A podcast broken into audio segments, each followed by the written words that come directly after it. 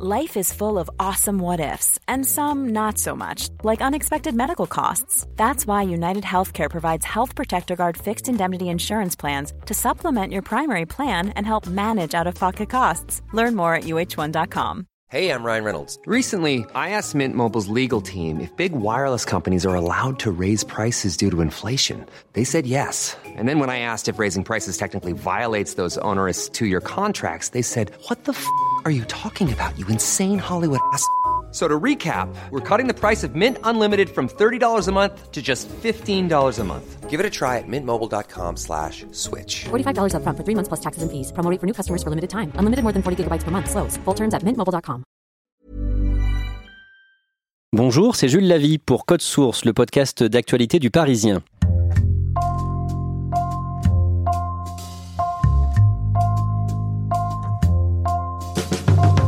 En France, en ce moment, combien d'artistes attendent le succès? Combien espèrent voir un jour leur nom en haut de l'affiche? Sans doute des milliers ou des dizaines de milliers, impossible à dire. Beaucoup abandonnent après des années de travail ou se résignent finalement à une carrière modeste. L'une de ces artistes a vu son rêve se réaliser en une seule nuit cet été. Grégory Plouvier, spécialiste humour au Parisien, nous raconte Inès Reg.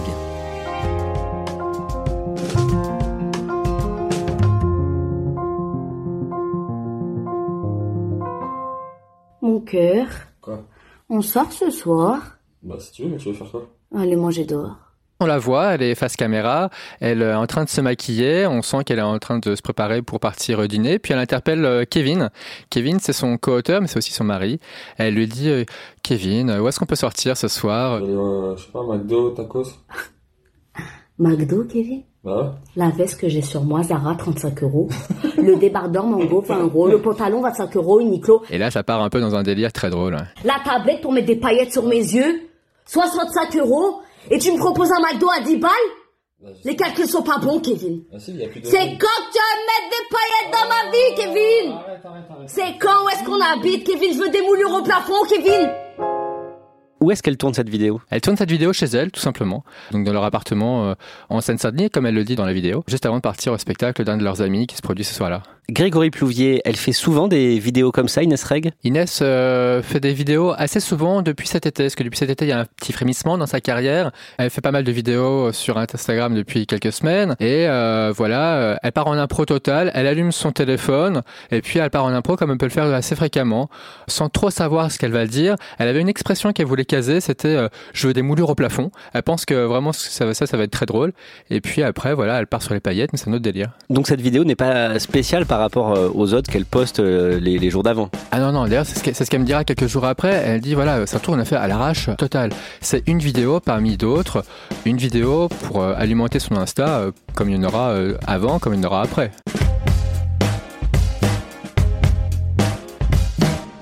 On va voir tout à l'heure les réactions après euh, la mise en ligne de cette vidéo, mais d'abord Grégory Plouvier, parlez-nous d'Inès Reg, où est-ce qu'elle a grandi? Elle grandit à Grigny et plus précisément à la Grande Borne. La Grande Borne, c'est un quartier euh, HLM, mais qui n'est pas euh, un quartier euh, cliché qu'on peut avoir en tête avec euh, de grandes tours, de grandes barres. Non, c'est un quartier euh, à taille humaine avec des immeubles de quatre étages. C'est un quartier où il y a une forte vie associative. C'est là aussi qu'a grandi euh, Ouda Benyamina, euh, la réalisatrice et comédienne qui a, a réalisé euh, Divine, qui a été primée au Festival de Cannes. C'est un quartier qui a des difficultés, mais c'est un quartier qui est vraiment assez vivant, y a effectivement euh, une forte énergie. Dans quelle famille est-ce qu'elle a grandi? Elle a grandi avec sa mère et avec sa sœur. C'est vraiment ces deux piliers. Sa mère qui est décoratrice intérieure, qui est toujours avec elle euh, lors des spectacles, assis au premier rang ou presque. Et euh, l'autre pilier, c'est sa sœur, sa grande sœur, qui a eu un rôle important aussi dans sa carrière.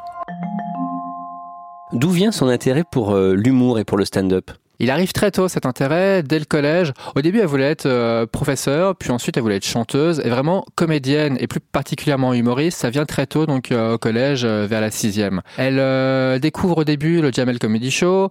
Elle va euh, d'ailleurs fréquemment au spectacle. C'est un peu ce qu'elle nous dit, c'est la carotte.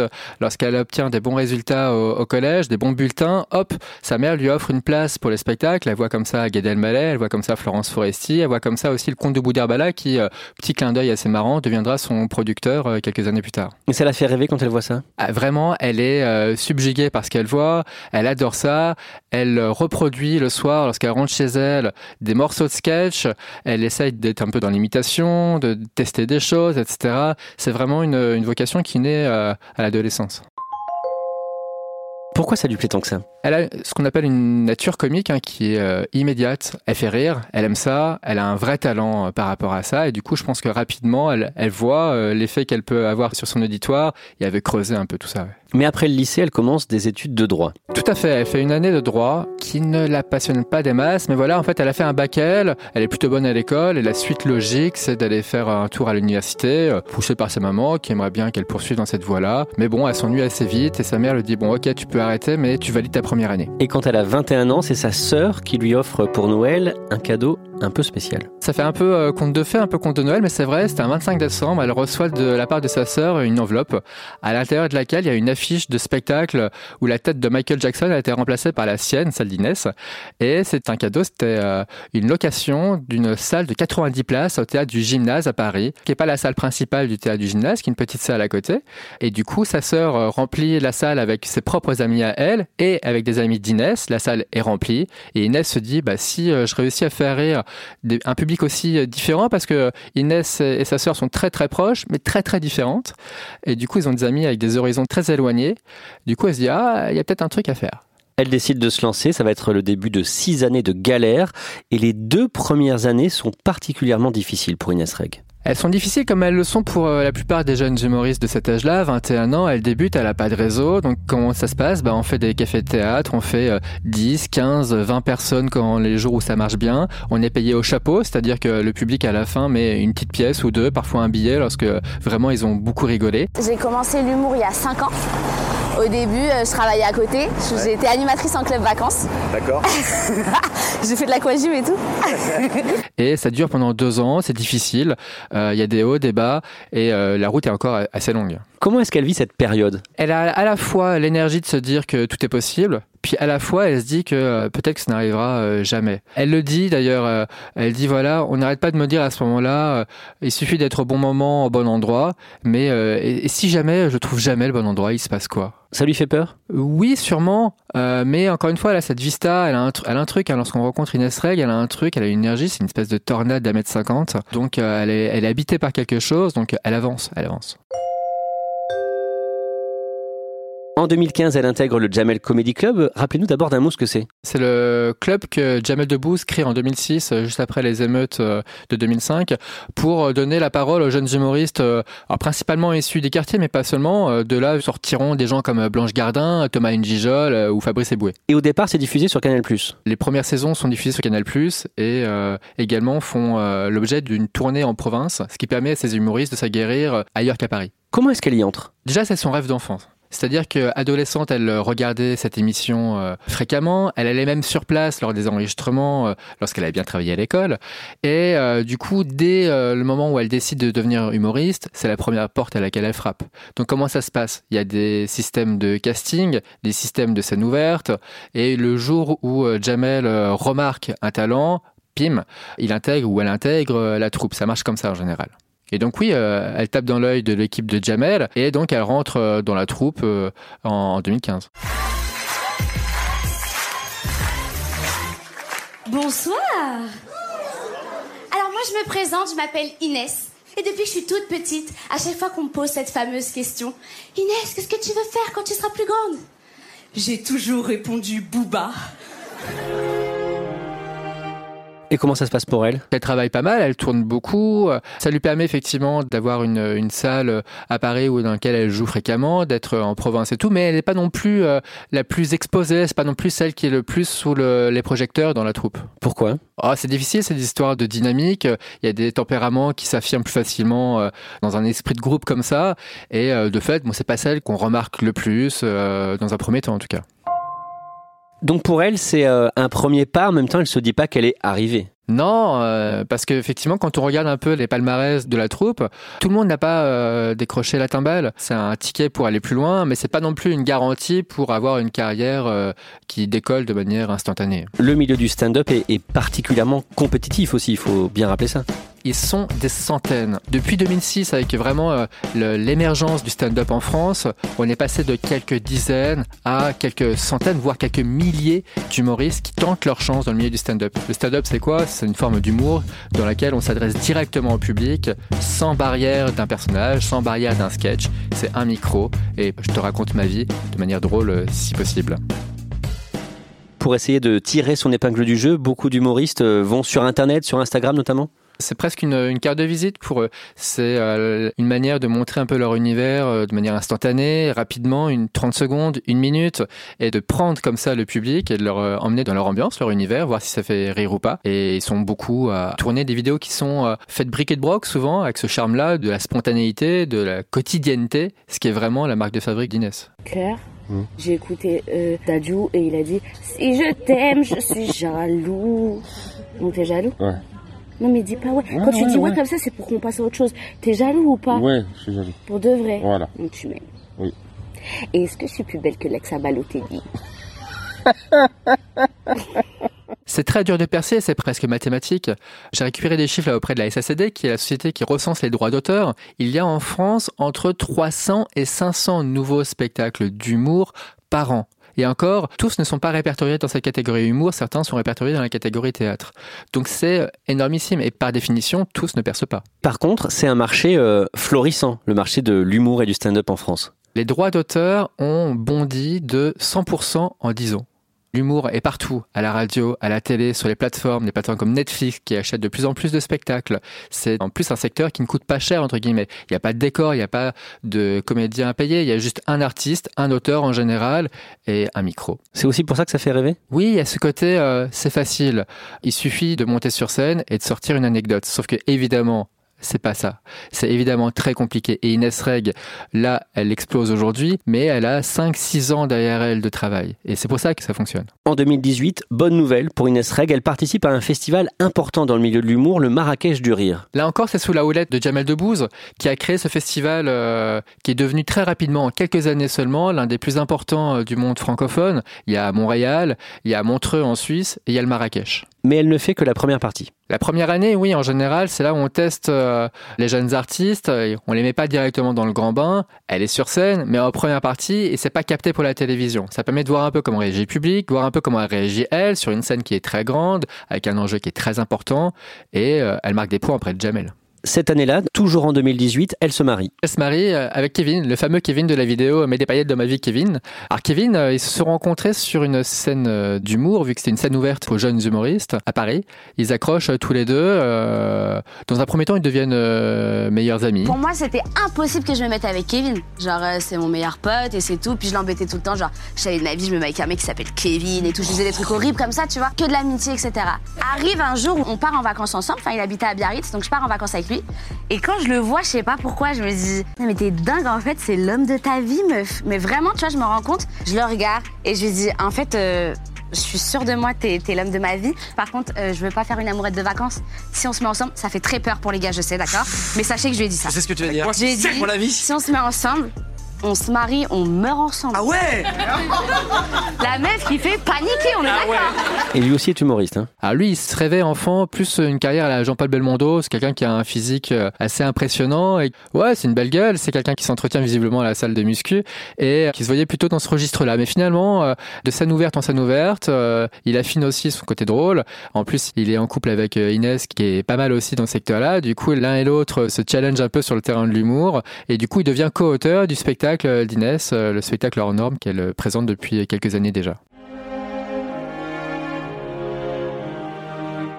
Juste après son mariage, euh, la mère d'Inès Reg lui dit euh, Ça va être ton moment, ça va être ton année. C'est ce qu'elle m'a raconté là en interview. Elle avait les larmes aux yeux et, et- et moi aussi lorsqu'elle le raconte parce qu'elle dit voilà, juste après le mariage, sa mère lui dit euh, cette année elle est pour toi. Donc on est en septembre 2018 et euh, les 12 mois qui vont se profiler vont être 12 mois euh, de contes de fées, euh, contes de fées pailletés mais de contes de fées. Mais effectivement, quelques semaines plus tard, elle fait la première partie de Jamel à Paris. Elle fait la première partie de Jamel à Paris euh, à l'Olympia, donc euh, déjà c'est une, une belle date pour elle. Et dans les coulisses, euh, Jamel lui annonce une très bonne nouvelle, c'est que euh, elle fera cette fois-ci partie du vrai plateau du euh, festival euh, du Marrakech du Rire euh, pour l'été 2019. Elle euh, passe euh, dès le mois de juin euh, au festival, c'est retransmis à la télévision en juillet, et là elle sent déjà un frémissement dans sa carrière. Je vous demande de faire un triomphe à la belle, la grande, la magnifique Inès Reg.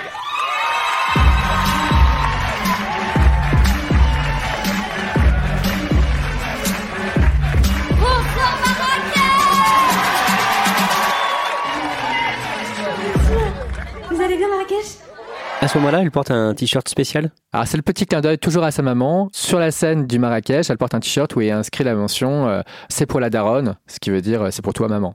Et cette prestation au Marrakech du Rire euh, 2019 euh, lui fait gagner des followers sur Internet. Elle gagne des dizaines de milliers de followers sur Instagram et surtout elle est remarquée parce que sur un plateau il y a une petite dizaine d'humoristes qui passent. Certains euh, réussissent mieux que d'autres et ce soir-là, Inès Reg marque les esprits. Je vous jure, j'aimerais tellement être une meuf d'Instagram. C'est mon rêve. Tu vois, les meufs dont je parle ou pas Ça, ils font des photos en tenue de sport comme ça. tu sais, mais sans le double menton, mais tu vois, elles sont comme ça, tu vois. Et après, elles mettent hashtag Elsie, hashtag Feed Girl, hashtag ta. On revient donc le soir du 21 août dernier. Inès Reg met donc en ligne sa vidéo des paillettes. Elle part au restaurant avec Kevin. Et là, que se passe-t-il?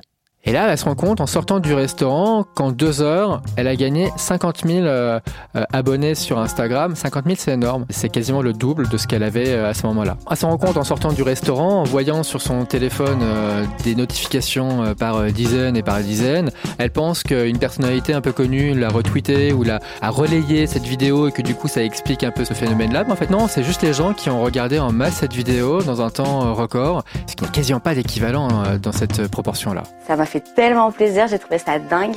Eva Longoria m'a follow sur Instagram et a liké mes vidéos. Je peux mourir maintenant du coup. Et là, ce qu'elle dit, c'est euh, c'est le moment que tout le monde attend. C'est le moment que tout humoriste attend. Donc du coup, elle est euh, sur un nuage, elle vit un rêve éveillé. Les premiers jours, euh, elle réalise euh, pas trop. On commence à la reconnaître dans la rue. Et très vite, euh, moi je l'ai eu euh, 4 ou 5 jours après. Très vite, elle se dit, oulala, je veux pas non plus qu'on me réduise à une humoriste d'Instagram. Je ne suis pas une Instagrammeuse. C'est juste la partie immergée de mon, mon travail. Mais mon travail, c'est être humoriste et c'est ça qu'elle veut mettre en avant. En tout cas, sur le coup, j'imagine que c'est une joie immense. Ah, c'est une joie immense. Elle dit voilà, parfois on a l'impression que euh, lorsqu'on cherche quelque chose depuis des années et qu'on l'atteint, on a peur d'arriver et de se dire ah bon, c'était juste ça. Et en fait, elle dit non, c'est aussi bien que ce que je pensais et c'est même mieux.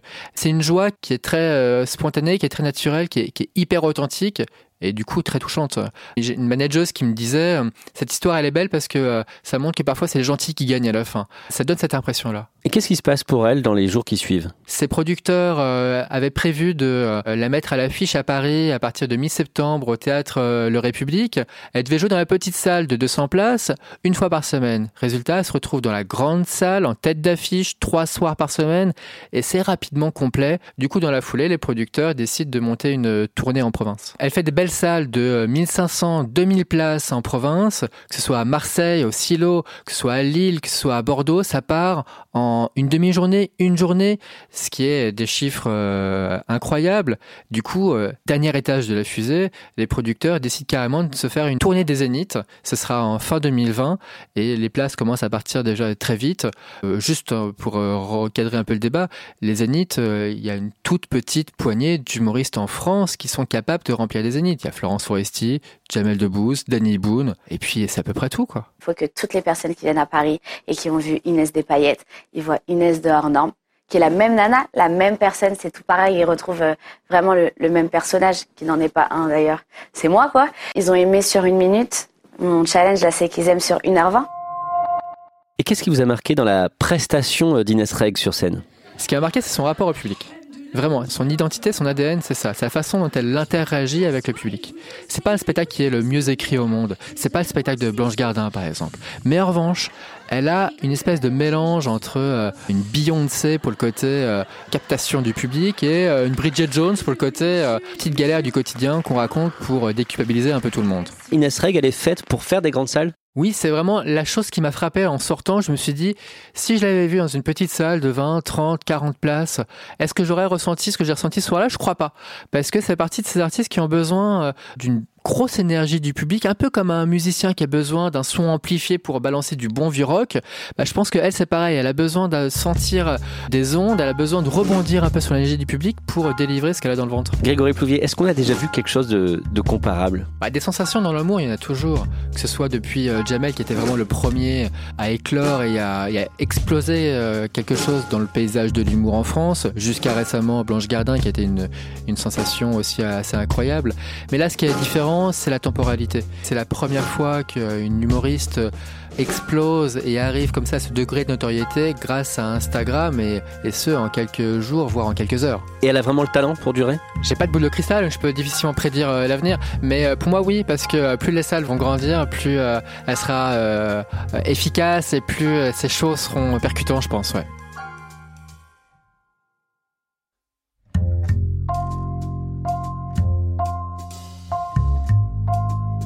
Merci à Grégory Plouvier, dossier conçu, préparé et produit par Clara Garnier-Amouroux, réalisation Benoît Gillon. Code Source est le podcast d'actualité du Parisien. N'oubliez pas de vous abonner sur votre application de podcast préférée. Nous sommes aussi disponibles sur Deezer et Spotify. Vous pouvez dialoguer avec nous par Twitter ou à l'adresse codesource at leparisien.fr.